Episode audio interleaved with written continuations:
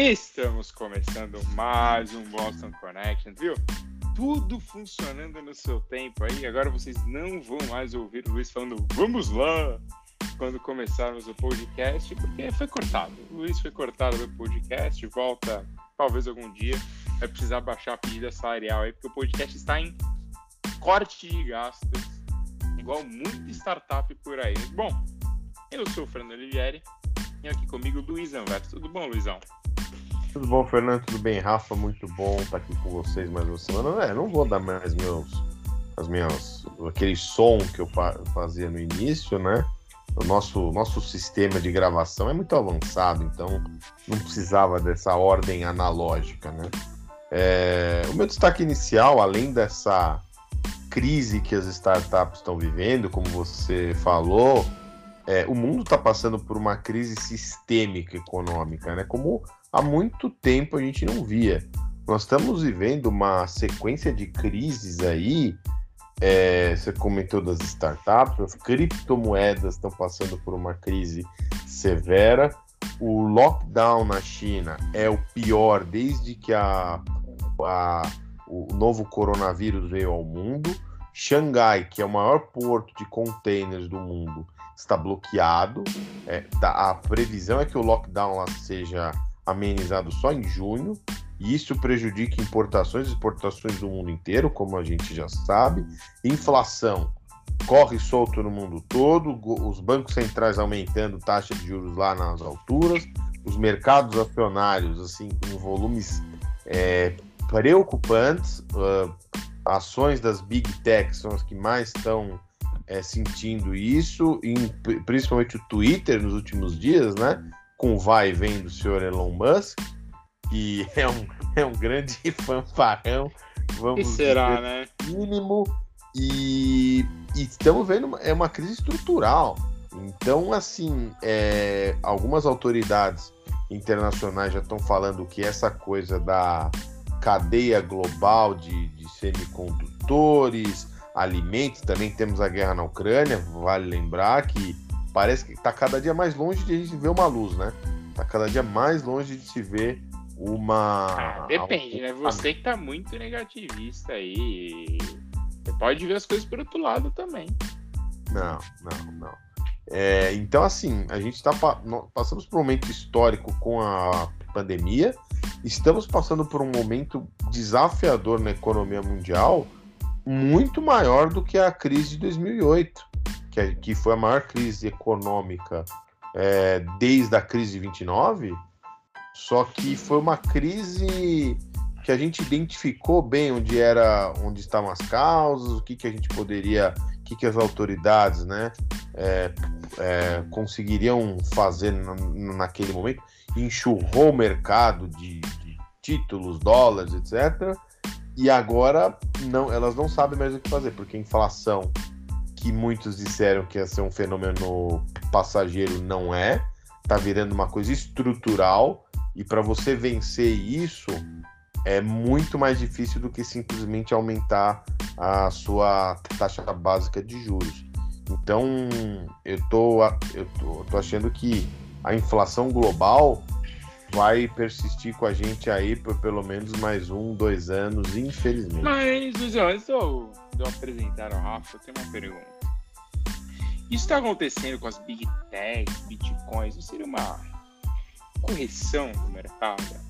A, tá. mão invisível do mercado corrigindo um pouco das coisas? Porque assim, é, é a própria. Não estou falando que a inflação é boa, porque, né? Mas os últimos anos foram uma famosa gastação, dinheiro rolando solto pelo mundo.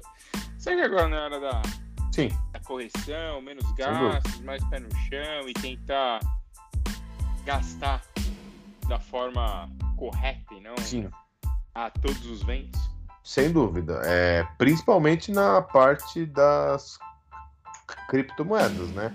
Que você não tem uma autoridade central é, dando as cartas ali, é um sistema aberto, livre, e aquilo lá flutua com algoritmos, aquela coisa toda muito louca. Na parte das, da, das empresas grandes, Apple, Google, Microsoft, Meta, como você falou, ela sofrendo uma valorização tremenda nos últimos anos, principalmente nos últimos dois anos pela, pela pandemia, é, e agora então, é, é, é isso que você disse. Estão sofrendo os ajustes. Só que muitos analistas não achavam que o ajuste ia ser tão duro de uma hora para outra. Estavam imaginando um pouso mais suave, uma queda mais suave. É, mas então... aí é aquele fa famoso fator, né? A gente juntou tudo, saiu de uma pandemia, entrou numa guerra. Exato. Os países, países gastando a torta direita dinheiro para gastando pra bem mais do que na crise de 2008, Exato. bem mais é uma crise muito diferente, né? Muito diferente. 2008, dependendo do que você fazer, você podia não ser atingido. Dessa, na pandemia, você não teve essa opção de não ser atingido. Mas, bom. Sim. Olá, Rafael. Tudo bom com você? Como estamos? Boa noite, Fê. Boa noite, Luiz. Estou muito bem. Ainda no gozo das minhas férias. Curtindo a vida doidado. Mas com críticas... Faz oito semanas Cara, não, velho. Depois de oito semanas já chamava de emprego, né? Não, eu tô, indo pra minha terceira semana. O Fernando vai chegar aqui no Brasil, o Rafa vai estar em férias ainda, né? 20 não, dias eu só. Vou, eu vou pro Brasil em janeiro, o Rafa vai falar pra mim, estou de férias ainda. Não, são apenas 20 dias e tirar 30 dias não é de bom tom, conforme o código não escrito do mundo corporativo. Então você tirar 20 dias. Que convenhamos é, com o código de é, enfim, mas enfim, última semana, tô recarregando minhas últimas energias para voltar, que senão vai ser duro na cobertura que eu atuo. Mas, é, mas eu tenho críticas a fazer. A minha principal crítica é sobre a imprensa, né? As, as, pessoas sabem que eu não sou corporativista. Eu acredito que a imprensa brasileira tem uma parcela de culpa, sim, pelo buraco sem fundo que a gente se enveredou nos últimos anos.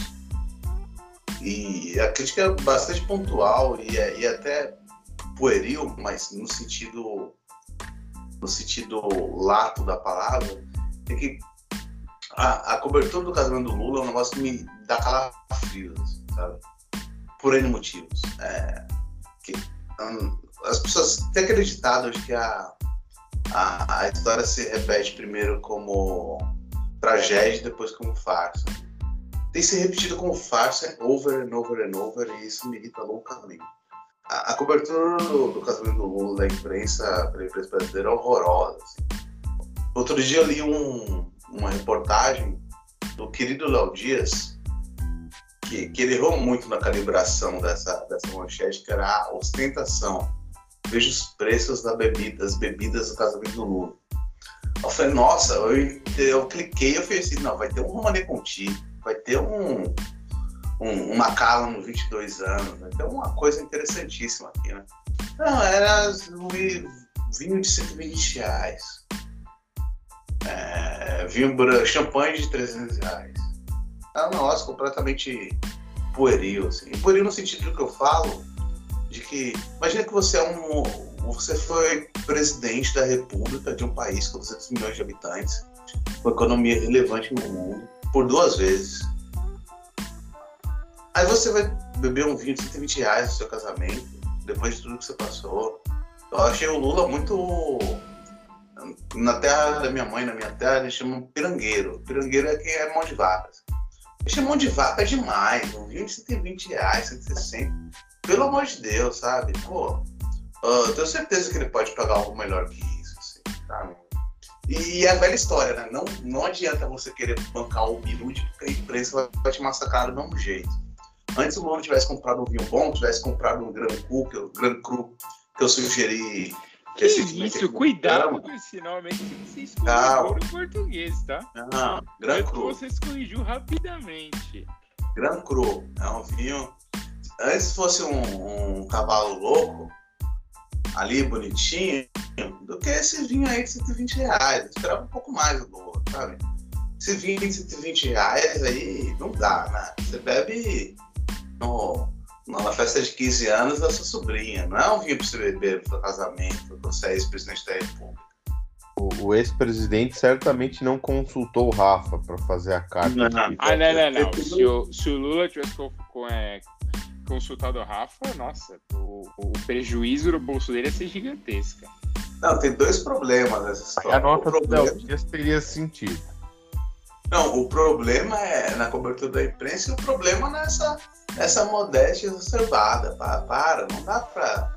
Pô, imagina, você é presidente da República duas vezes, você vai tomar vinho de 160 reais. Uma de 300. já tá puxando a rédea lá, hein? Não, tem que puxar para cima esse, esse valor aí, cara. Tem que melhorar esse, esse, esse budget aí. Não dá, não dá. 120 reais é o que a gente bebe no nosso casamento. Não, não é se, o... se esse argumento do Rafa caísse em grupos bolsonaristas, eu já tenho até a resposta. Eu falei assim, mas pra, quem, é, pra, quem, pra quem roubou trilhões, isso é pouco mesmo. É, imagina. Cara, mas é uma, uma, uma.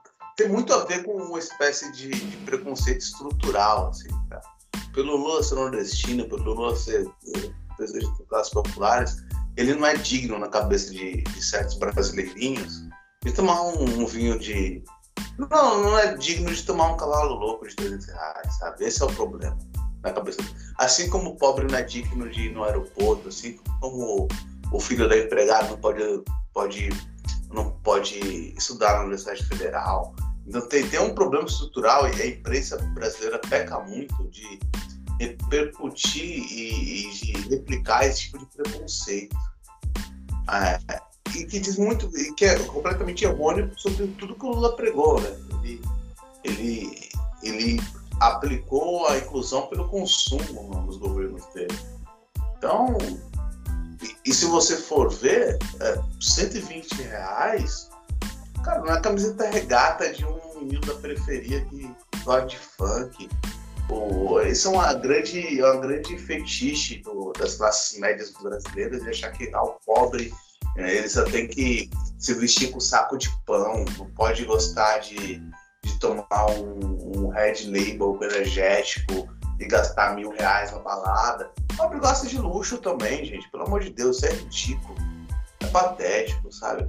A, a, eu já repito, a periferia de São Paulo vive repleta de porque as pessoas sabem que é roupa boa, sabe? As pessoas gostam de tomar Red Label, gostam de tomar Black Label, sabe? Quem chega num, num conhecimento um pouco maior, gosta de tomar uma calo também. É, o jogo é esse, sabe? Todo mundo gosta de ser incluído pelo consumo. Não é porque você é pobre que você não tem que curtir as coisas boas da vida. Pelo amor de Deus. Eu não vou lembrar agora o nome, porque eu vou tentar achar aqui numa conversa com uma amiga, mas tem um MC, acho que chefinho, talvez. Eu não. Não, MC Chefe. Ele tem a música Rei da Lacoste. Ah, mandei pra você essa música. É, é. você que me mandou, é que eu não lembrava o nome dele. Mas eu mandei pro Cara, outro amigo e eu não lembrava que tinha me mandado. Mas... Rei Lacoste, indomável. Só pra falar que Rei da Lacoste em nove meses tem 72 milhões de views. É, e, o, e esse mesmo MC, né, MD, desculpa, MD Chef, ele tem uma música inspirada na Tiffany, a marca de joia também.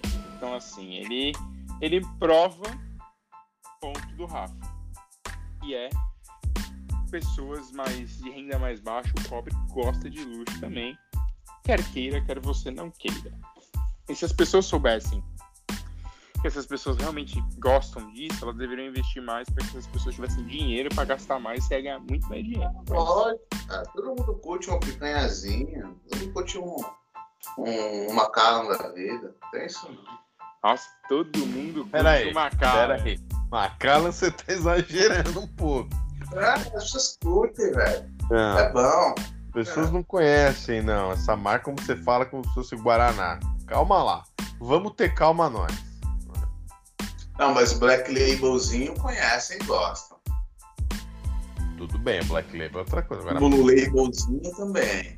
Porque é do Johnny Walker. Lu, Luizão, você que é o homem dos é... preços. Não é tão é... do. Quanto saiu uma cala no Brasil?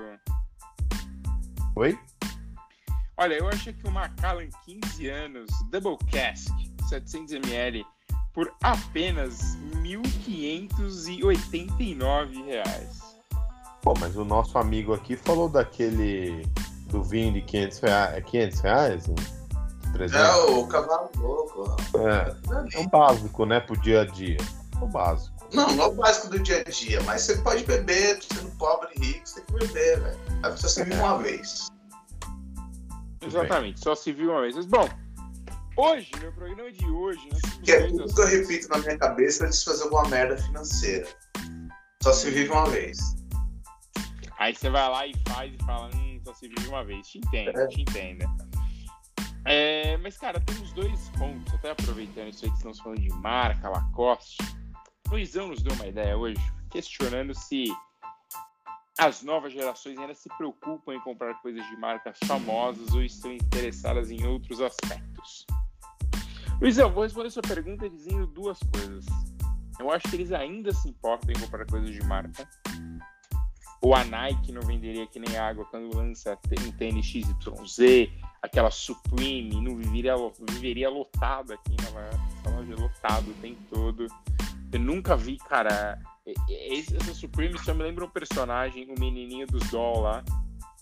Esse site aqui é quem dos doll, dos doll. Então, assim, só me lembra isso. Mas, cara, é, eu, eu acho que algumas outras coisas ainda importam, tipo, às vezes um, um posicionamento da marca para alguns assuntos.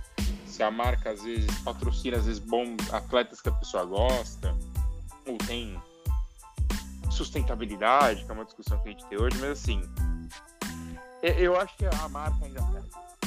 Por isso que a gente tem marcas históricas que ainda fazem diferença no mercado. Mas fala aí, Luizão, você. Você que trouxe É, a eu- pauta, você fala.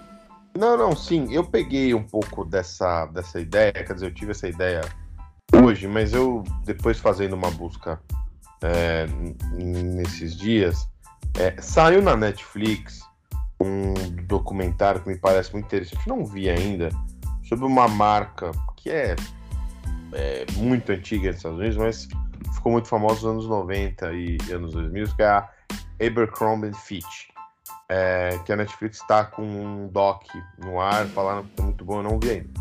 É, por que, que eu tô falando nele? É, porque esta, esta marca ela era muito influente, até de uma forma cultural. E, e, e ela começou a ganhar muita força em 2003, quando assumiu como CEO Mike Jeffries. E, e, e qual que era a política dele? Era uma, era uma visão que naquela época a gente não tinha essa interpretação que tem hoje, mas ficava claro. Era uma visão de exclusão, era uma visão de preconceito, racismo, porque ele, os garotos da marca que representavam a marca, inclusive os vendedores, eram jovens, sarados, caras de cor, é, os brancos. É, você não tinha gente gorda, tinha gente baixa. É, é aquele, é aquela versão standard, né? Para a época. Então, um homem heterossexual, musculoso, branco, etc. E só que as coisas começaram a, a sair do, do prumo é, a partir de 2003, quando é, começaram a ser divulgadas informações é, co- como funcionava a marca. Ou seja, uma marca totalmente tóxica, né?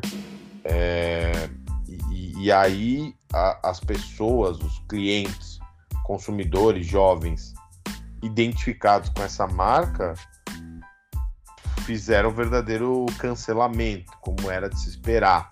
Quando descobriram é aquela velha história de se você soubesse como a fábrica de sa- salsicha funciona, você jamais comeria um hot dog de novo na sua vida. Mais ou menos assim. É, e aí, lendo sobre esse sobre esse é, essa produção, é, me veio essa esse questionamento, né? Se, se hoje a mensagem mais é, ESG, né?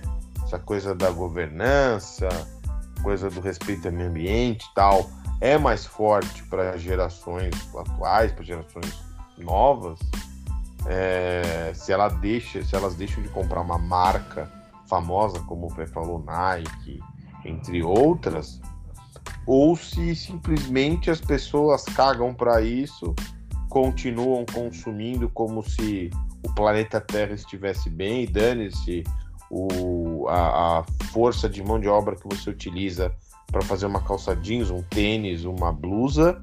E, enfim, eu, eu me questionei e, e, sinceramente, não cheguei a uma conclusão. Eu acho que as coisas estão muito misturadas. Depende muito de. das Porque o que eu estava falando para o Rafa, os nossos ouvintes, um pouco antes de a gente entrar no ar. É, quando a gente era um pouco mais jovem, o Rafa, é, era muito claro isso, que as coisas de marca eram as coisas mais caras e você tinha coisas que não tinham uma etiqueta num preço mais acessível. Hoje, como a gente já falou, com essa disparada de preço, as coisas de marca estão muito mais caras e as coisas básicas, sem marca, digamos assim, estão muito caras. Então o, o, consumidor fica num limbo e aí você fala, pô, mas você vai incentivar a comprar do cara que vende na, na feirinha ali uma, uma camiseta Nike falsa tal. E tem essa questão também da, do licenciamento de marcas, o pessoal tentando, o pessoal das classes baixas, tentando sobreviver de alguma forma nessa recessão braba, esse desemprego é, altíssimo, e aí você corre o risco de expor é, itens que você não tem é, algum direito sobre ele, nenhum, de expor uma marca lá. E, e essa mensagem para mim do, do, público consumidor dos jovens, ah, eu estou mais interessado numa causa ambiental, pago mais caro por isso, ou simplesmente eu continuo comprando a minha marca que eu gosto e não tô nem aí para o que ela representa. Enfim, eu acho que os tempos estão tão um pouco difíceis de você entender como eles funcionam né, isso hoje. É, cara, eu acho que as pessoas gostam no fim de participar. É isso. Se você é como se fosse fazer parte de uma tribo, é, no fim do dia é isso. Se você conseguir fazer parte dessa tribo, você você consegue é, você se sentir inserido. É, e aí você pode perceber que são vários movimentos. Pode até pegar, a gente pode até pegar aqui o exemplo do Matheus, por exemplo, com K-pop. Não é, não é só o gosto musical, é, é você estar inserido naquele grupo de pessoas. Eu não tô falando aqui que nem conheço a fundo para saber se os caras de K-pop têm uma uma questão ambiental, é igualitária, qualquer coisa do tipo, eu faço a menor ideia. Mas é você estar tá inserido num grupo, é você fazer parte daquele grupo como se você fosse extremamente representativo ali. E aí, Rafa, você tem, você tem algo para adicionar? Você que é quase uma geração Nossa, eu tenho, muita, eu tenho muita coisa para adicionar, porque essa é uma conversa que eu tenho muito aqui em casa. Minha, minha esposa é fashionista, estuda moda, etc. A gente sempre conversa sobre isso. É, o que, que é o, o vestuário, a roupa? É um elemento de diferenciação social. Desde Maria Antonieta, assim, é uma coisa que você se distingue, distingue dos demais. Fato. O que acontece é que o, o Luiz falou bem, na nossa época era, as, os limites eram mais claros. Assim, ó. Você tinha um, um, um, tênis de marca, era, era um must, você tinha um, uma roupa de determinada grife, era, era um elemento muito clássico de diferenciação. Isso me foi borrado com por N motivos. Mas até pela produção em massa de, de, de vestuário. Só que o que me chama a atenção é que o que o Fernando falou é muito correto. Assim, as pessoas gostam de, de, se inserir num determinado grupo. Isso dialoga com o que eu falei de um elemento de diferenciação. É, as grandes marcas que, que foram canceladas, como a Abercrombie, não conseguiram traduzir o espírito do tempo delas. Assim. O segredo de marcas gigantescas que são que perduram, como a Nike, a Adidas, é que elas conseguem traduzir muito bem o espírito do tempo delas. Elas se atualizam, elas se, elas se moldam ao, ao tempo. Abercrombie não, ficou taxada de uma marca pro heterossexual, heterotop norte-americano, branco, quando o mundo mudou, quando... Heterotop norte-americano, não. O brasileiro de Miami amava isso daí. É, então, isso era o clássico. Assim, então, é isso. E digo mais, tem, nós temos um representante do brasileiro de Miami neste podcast. e não é o Rafa, nem eu. Mas o que acontece, né? A, a, além desse aspecto das empresas que não conseguem se moldar ao espírito do tempo, hoje em dia a gente tem uma, uma, uma realidade hipócrita do greenwashing, que as pessoas, das empresas que, que ficam pregando o ESG quando não são. Recentemente a gente teve aqui um, um caso de uma, de uma influência no debate público que falou mal da Shine, que era o Shein, né, vamos ser correto. E, ah, porque não dá para você ser um jovem antenado contra trabalho escravo, a favor da, da sustentabilidade, comprar roupas na Shein. Aí, sei lá, um dia depois, dois, ela fez uma, uma publi de uma grife que foi acusada de trabalho escravo.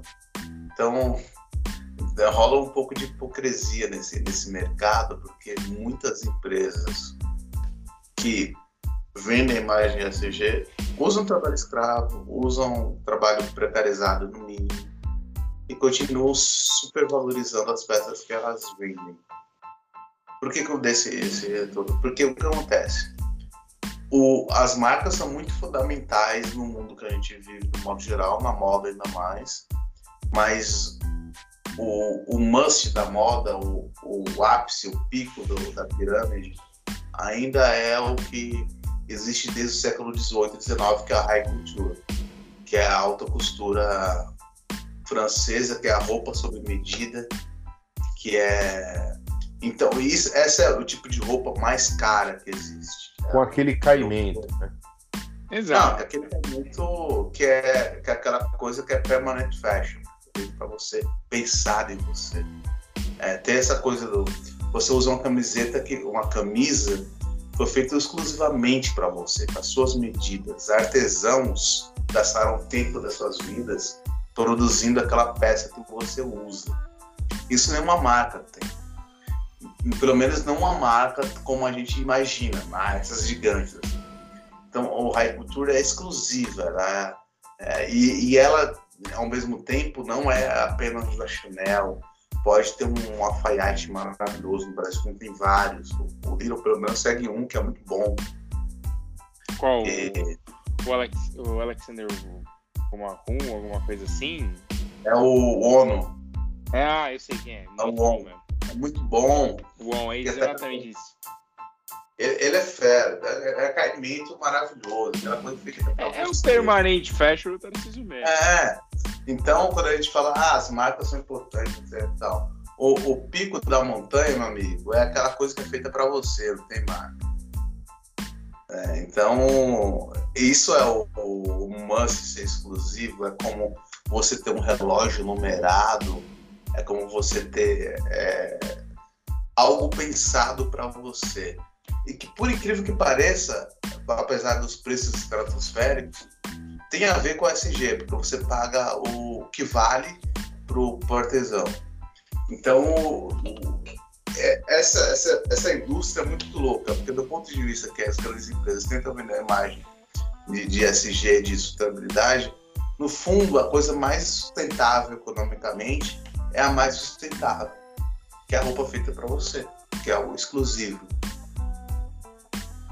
que é o, a abotoadura, que você borda todo dia sair de casa.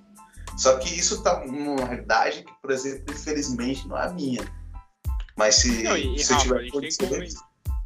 Tem uma coisa, né? Assim, são 7 bilhões de pessoas no mundo. É, por, ma por mais exclusivo que você tente, assim, conseguir fazer uma roupa, por mais que esse uma arte muito fera, o cara faz coisas super exclusivas e consiga produzir em massa, é muito difícil vestir todas as pessoas. Sim, eu tô colocando todo mundo no mesmo balaio, mas fica muito difícil. Sim, mas você imagina, por exemplo, que você tem dinheiro para expressar sua individualidade. Então não é só a questão do, do, do, do alfaiate, que é muito bom, fazer com roupa sob medida. É a combinação de cores, é o estilo pessoal, é a tua paleta, é, é a, o material que você encomenda fazer tua tatuadura. Então, nesse ponto de vista, tem, tem sim uma, uma expressão individual bastante agressiva nesse sentido. Infelizmente, na minha realidade, quem sabe um dia, né? Quem sabe que um dia, quando trabalhar com o Luiz no mundo das finanças.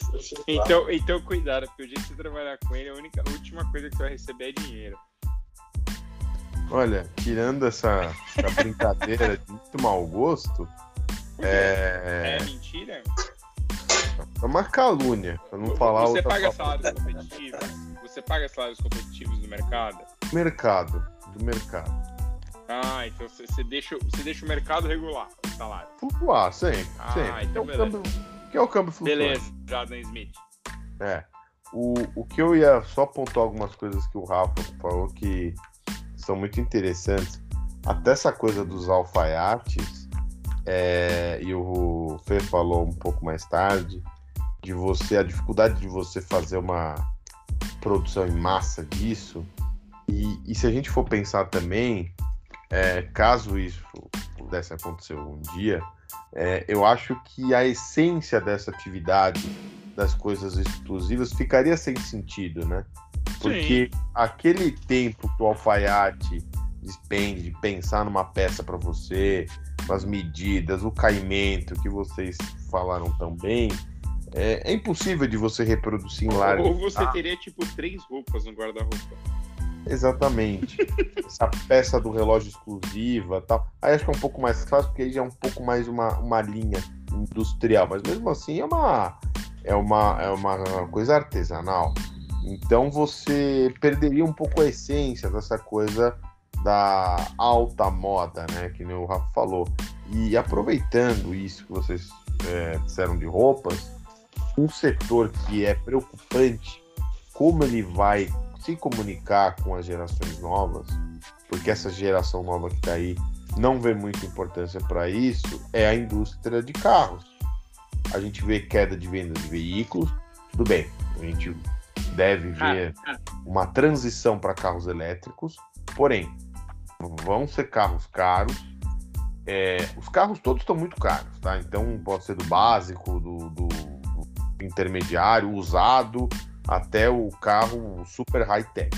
E os carros elétricos eu nem chego neles porque atualmente estão fora da realidade. Mas essa geração não vê, não, não vê a importância como há 30, 40 anos atrás da, de uma, a, a independência significaria você ter um carro para você ir para onde quiser. Depende tá? do modelo, né? Tem, tem, tem pessoas aqui nesse podcast que tem carros que. Tirando isso, Por que você não riu, Rafael? Você se sentiu Tirando ofendido? isso. Oi? Por que você não riu? Você se sentiu ofendido? Oi? Oi? Oi? Na, na verdade, eu, eu gostei do comentário. tá sem retorno? pô?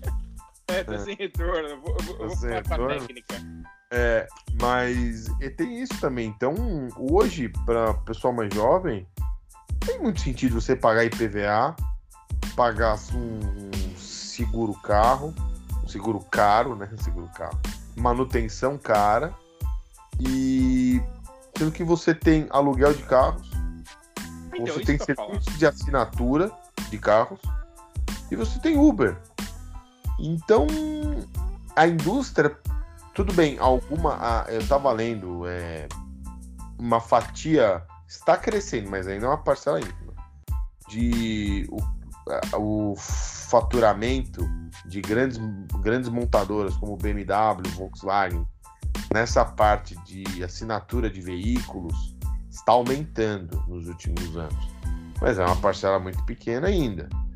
Mas elas precisam ver que o, o negócio delas vai ficar em xeque daqui a, algum, daqui a algumas décadas, porque o consumo vai cair desse tipo de item. É, a geração nova não tem tanto dinheiro como a geração dos pais deles, por isso que muitos deles continuam na casa dos pais, morando com os pais. Então é uma crise estrutural e aí mistura coisas é, de comportamento e aí também ligado a questão ambiental, questão financeira, e, e acho que a indústria de, de veículos é uma das que precisam ficar mais de olho para como vai ser o comportamento do consumidor para os próximos 10, 20 anos. Então, mas é aí que tem um ponto, assim, eu acho que você tocou no ponto que é mais importante. Será que essa atual geração não é mais a geração de, de ter, mas de usar, por exemplo? É como Porque a minha isso, esposa assim, fala, é a experiência, né? É, por exemplo, eu, eu vi semanas atrás, tem um serviço aqui nos Estados Unidos, eu não lembro o nome, mas que ele te oferece carro de 400 a mil dólares por mês, em contratos de 6 a 12 meses.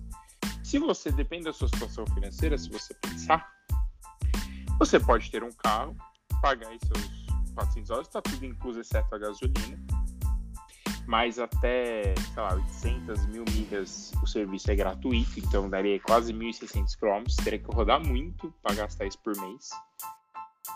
Dá para você viajar, voltar, então assim... Então assim, se você pagar, sei lá, 600 dólares por mês no carro, vamos colocar 600 reais que fosse. Cara, para você ter o carro só por 24 meses, depois você troca, sendo que você não vai pagar nenhum imposto, você não vai pagar nada. Não. E um eu, carro eu acho que, pra mim, isso é o mundo ideal. E um carro muito bom que você, na, na em condições normais, jamais teria, né? Não, e, e, tem para mim um fato que é muito importante que você não vai gastar nada com o carro, porque até a manutenção é por conta deles e, e, tem manutenção preventiva, então você vai ter que levar o carro um dia para eles fazerem a manutenção, é assim. Eu particularmente eu não, eu, eu não me vejo, por exemplo, comprando um carro.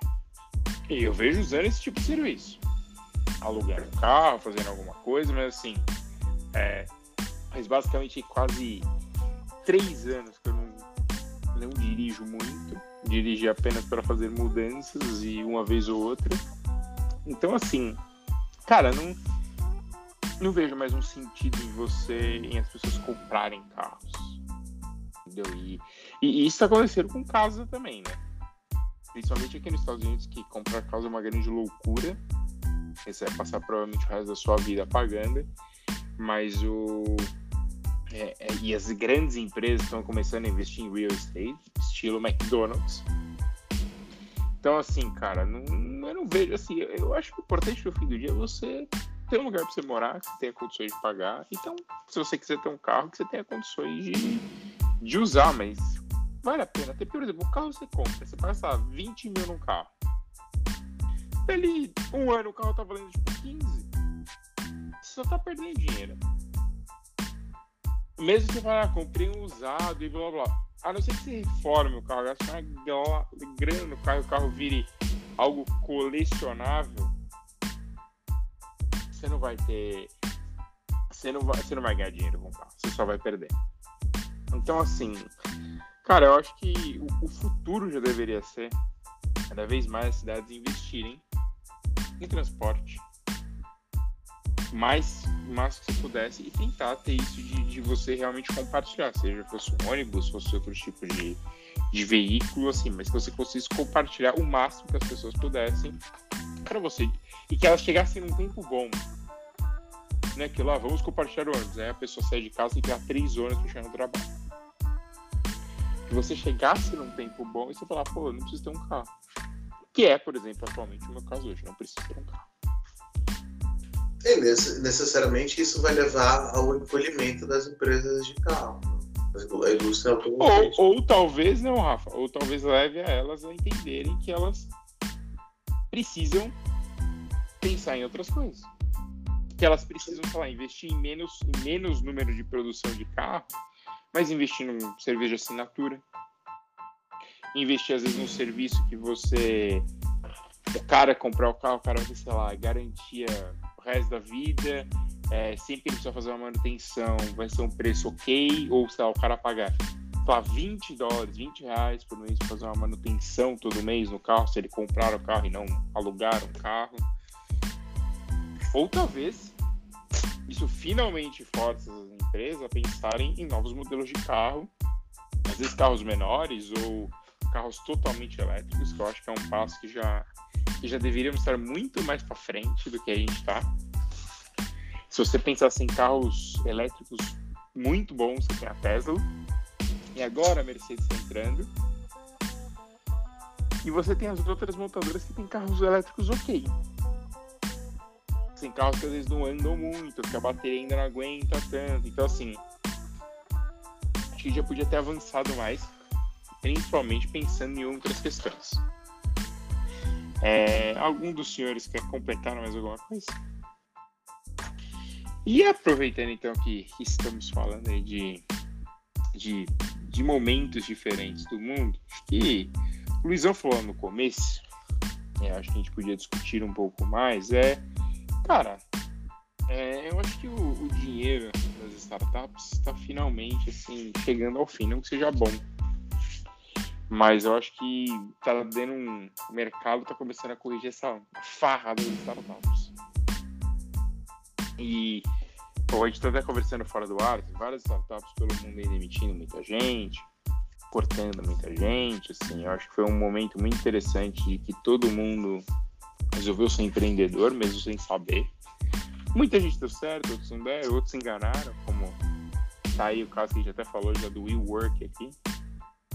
Cara foi lá, ficou contando ah, eu estou inventando, estou inventando um negócio, vai ser muito incrível a experiência de você trabalhar com pessoas que você não conhece, fazer negócio com o cara da mesa do lado, legal.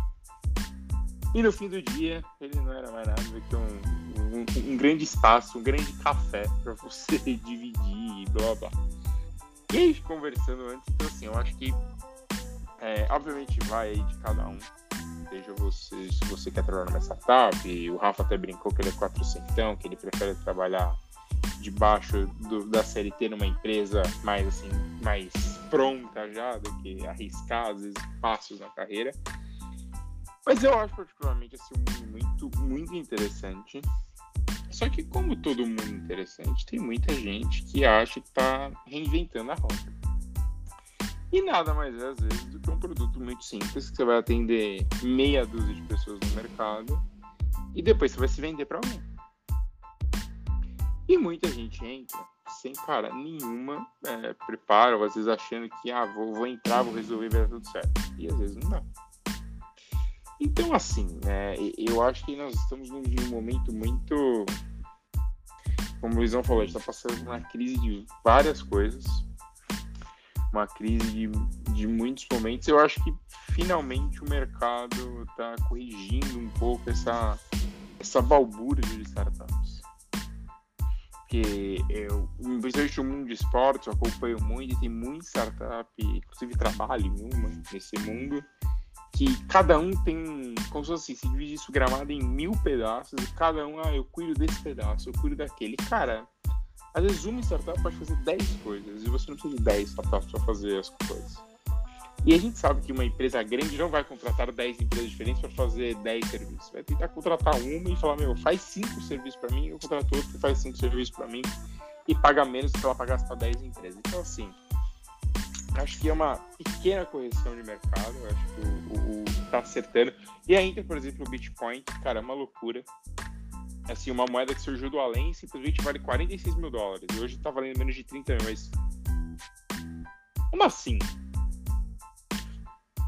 Eu vejo vantagens aí para quem na Web 3, 3, né? Web 3, que é o, o próximo passo da internet Inclusive, tem um, um conhecido nosso, tem um vídeo muito bom sobre Web 2.0, revolução ou evolução. Depois eu mando para vocês, para vocês darem uma risada.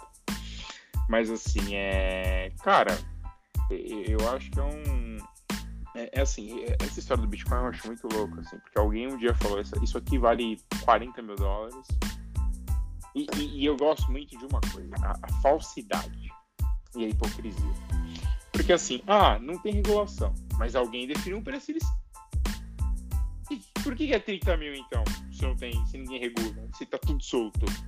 Podia ser 30 centavos, não precisava ser 30 mil dólares. Então, assim, é. Provavelmente nem atual céu, nem tanto inferno, mas tomem cuidado com essas bolhas. Elas são muito boas para vocês ganhar dinheiro fácil.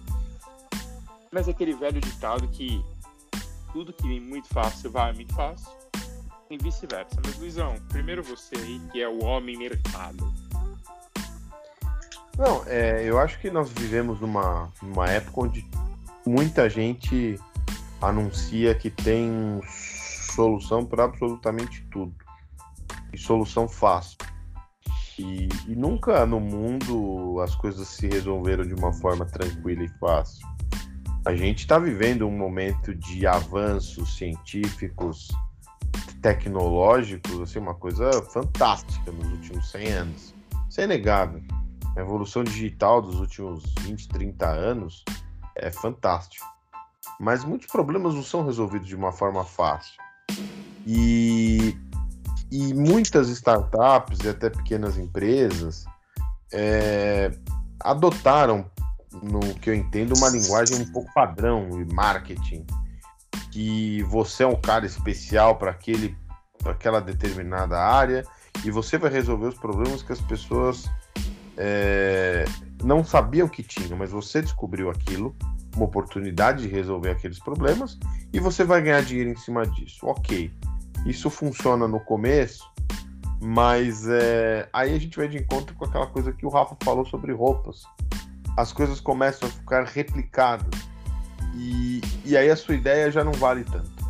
Porque outras Exato. pessoas já viram isso, conseguem replicar de uma forma muito melhor muito mais rápida e você que é o dono da ideia dança.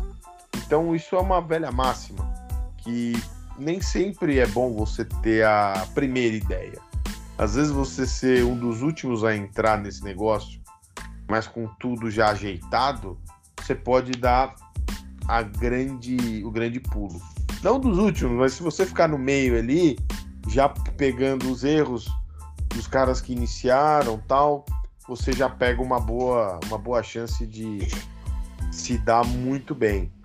Então é essa, essa onda de, de cortes em startups, em ajuste de preços às ações de muitas big techs, é, eu acho que é o que o Fernando falou, sim, é, teve uma farra louca aí de injeção de dinheiro nos últimos anos, uma coisa fora de realidade, como foi o, a crise do prime, do subprime nos Estados Unidos em 2007. É, o pessoal fazendo assim, tava pensando que a hipoteca da casa era o verdadeiro monopólio, né? Era fosse um banco imobiliário e, e ia comprando, ia se endividando e, e, o dia de pagar a conta nunca ia chegar. Mas até no monopólio você tem que pagar a sua conta. Você perde suas fichas, perde seu dinheiro, você perde tudo. Então, é, eu acho que a gente está numa fase de, de reestruturação, de é, alinhamento dos preços para um valor mais real. E é o que o Fernando falou também é uma, é uma verdade. Essa. Uma, as redes, né? Facebook, Twitter, Instagram, agora o TikTok. É, nunca se discutiu tanto finanças, que é uma área que eu estou acompanhando há um tempinho é, nunca se, se, discutiu tanto finanças como agora. Né? E, e, muita gente se diz especialista em finanças.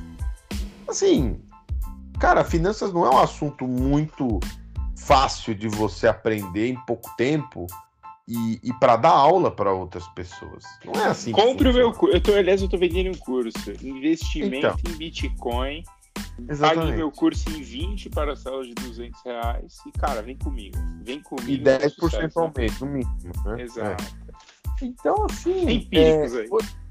É, então, assim. É, assim, é difícil você confiar, porque tem muita gente hoje. E assim, e vou falar outra coisa, tá? Eu não vou citar nomes. Mas muita gente famosa, é, influencer do mundo de finanças, que hoje virou é quase um coach espiritual e já saiu da parte de dicas de investimento. Não, agora o cara é ele aconselha a sua vida. O cara tem um palco, é uma religião quase. Tem aquele aquele mic aqui na boca, tal, abre os braços, tal. É quase um líder religioso. E o cara já criou até uma um grupo, uma moeda, uma seita, não sei o que lá o cara vai ganhar mais dinheiro. E tem gente que vai entrar nessa conversa de você só vai conseguir ficar rico na vida se você acordar 4 horas da manhã e já acompanhando os mercados e cortando gastos ali. E, e assim, dá a impressão que esse cara, assim, esse tipo de conselho não funciona para quem é pai de família de classe média baixa, que você tem que guardar não sei quantos por cento da sua renda. Cara, isso é coisa para quem é solteiro, classe média alta, que dá uma vida ok. Agora, quem tem um, dois, três filhos, é, vendo as contas, as e hoje saiu nesse fim de semana que estava de plantão, é, uma notícia assim que é triste, mas é a realidade. O pessoal deixa de pagar a conta de luz para comer, para fazer compra. Exato. E assim, e o guru fala para você acordar 4 horas da manhã, porque é a única oportunidade de você ficar rico. Não vai ficar rico, meu irmão, não vai ficar rico. Então, assim, é... cuidado com, esses, com essas pessoas, essas figuras que, infelizmente, tem muitos na internet. Muitos. E essa linguagem fácil, doce pro seu ouvido, né? Que você cortando ali, você investindo aqui, olha, eu vou te mostrar essa planilha, não tem erro, cara. Se você seguir este caminho, você vai ter um milhão de reais daqui a 20, 30 anos. Não é assim que funciona a vida. Não que é assim. era, por exemplo, né, a história da nossa nossa Betina. grande Betina, né? Betina. Que é. Ah, é eu vou, vou investir um milhão e descobrir que ela já tinha, sei lá, ganhado uma baita grana do pai. Exato. Só foi lá investir, Exato. tudo bem. Então, é, eu acho que o meu, o meu recado só para esse programa foi uma coisa mais é, filosófica até. É, é isso, você... É, assim, tem muita gente boa fazendo um conteúdo responsável, legal, dentro da realidade. É isso que é isso que o pessoal tem que entender. Tem que falar com uma realidade brasileira. A realidade tem mais de 11, 12 milhões de desempregados. Que o cara não vê carne há meses. Tá dois anos na fila para achar um emprego. E o um emprego, estamos falando de quase um subemprego, tá? 40% da população na informalidade. E infelizmente não tem a CLT que a gente gosta. Então esse pessoal tem que é, é ver o que está acontecendo ao redor, né? tem que parar de, de, de falar essas coisas que é, é, uma irresponsabilidade. E o cara ganha muito dinheiro para falar isso. É isso que me, que me revolta um pouco. Cara, então, mas é aí que eu acho que o do Rafa só falar, é, esse é o meu problema, assim, com boa parte dessa galera. É esse papo assim, ah, fique rico em três semanas, ou, ou viva com 30 mil reais a partir do mês que vem. Só que a hora que você vai descobrir a hora que você se enfia nesse mundo é, ah, não, você precisa ter uma renda X, você precisa ganhar Y por mês, você precisa investir, não sei o quê. Então, assim, cara, no fundo, precisa é fazer a grana extra, né? Famosa grana é. extra. A, a grana extra que você precisa ter é, às vezes, é, é o salário de mais de 80% da população brasileira. Mas fala aí, Rafa.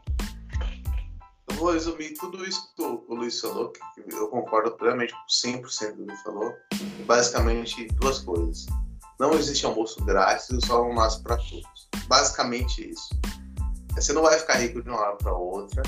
E, e, quando eu falo que o sol não nasce para todos, é que se você não é herdeiro, se você não, se você não é burguês, se você não, se você não tem o papai para pagar suas contas, é muito difícil tocar a vida adulta. Então, o melhor caminho para você dar certo na sua vida adulta é você abrir mão desses atalhos, dessas promessas, sabe? O buraco é mais embaixo, quanto mais realista você for, é mais fácil lidar com as coisas. Quanto mais realista você for, maior a sua chance sim de dar certo. Mas não, não caia nesse, nesse conto otimista que ele não existe. Não existe. Existe para poucos no mundo. E, e, e, nem é tão difícil assim, é muito mais fácil do que você imagina você ser herdeiro e dar certo. Assim. A gente, em qualquer área que você possa imaginar na vida, eh, é mais fácil você ser fidalgo no Brasil do que qualquer outra coisa. O último Fantástico, por exemplo, teve, o, teve uma reportagem de alguns minutos sobre o lançamento de um disco de samba do filho do Pedro Bial entrevistada pelo próprio pai. Então, quando a gente fala de. Porque de... o próprio pai participou do, disso. É, então. Quando a gente fala Queria um saber pouco se ele de- chamaria o Lula pra participar do disco. É, não, o Lula só com polígrafo. Aí o filho dele ali vai, vai com tudo. Então, é, as coisas são um pouco mais complexas e complicadas. assim? Tome tento. Essa, é- o, tudo que o Luiz falou pode ser resumido em tome tento na vida, rapaz. É, e É não isso. caia nesses papinhos baratos que ficam aí pela internet, essas, essas propagandas que você vê no YouTube. Tudo bem que meu YouTube não tem mais propaganda, mas tudo bem. É. É da mesma fonte que a sua. Mas o. Mas assim, cara, é. Cara, não cai nesse papinho de ai, consiga seu dinheiro fácil, essa propaganda que tem na internet. O cara investe uma. O cara investe o seu dinheiro pra fazer propaganda e pegar mais bobo. E você vai demorar meses para ter um ganho, se tiver. Então, assim, vai no certo. Se você tiver dinheiro para investir, vai num lugar certo para investir, ou, ou fale com alguém que realmente estudou, que conheça, se é um amigo, você tem um conhecido, mas alguém que realmente seja estudado na área, não um, Zé Mané qualquer que fica postando vídeo na internet em festa, essas coisas, jogando dinheiro pro alto como se fosse, nossa, que bonito, que legal. Jogar dinheiro assim na rua é crime, só pra te avisar. Então, ele tá. Cara, mas assim, é mais fácil você pegar esses caras que jogam dinheiro. Você saca qual é a deles. Você sabe que é aquele golpinho. Agora, o preocupante, eu, eu volto a falar, são essa, essa religião que está se formando. De Sim. influencers que criam auditórios, os caras já mudam o penteado, já mudam o estilo de roupa. E, e essa linguagem é perigosíssima. Porque os caras falam bem, aquilo fica na sua, na, na sua mente, você fala, puta, mas será? Será que. E é uma irresponsabilidade tremenda, né? É, é muita sacanagem. Não, e assim, só pra realmente terminar assim, eu entendi seu ponto, Luizão, mas o cara, às vezes, que também joga dinheiro pro alto, ele tem aquilo que você falou, ele tem o discurso doce. Que é, ah, você vai ganhar dinheiro fácil. Tem um, um picareta na web que já foi preso algumas vezes, não vou citar o nome dele aqui. Mas o.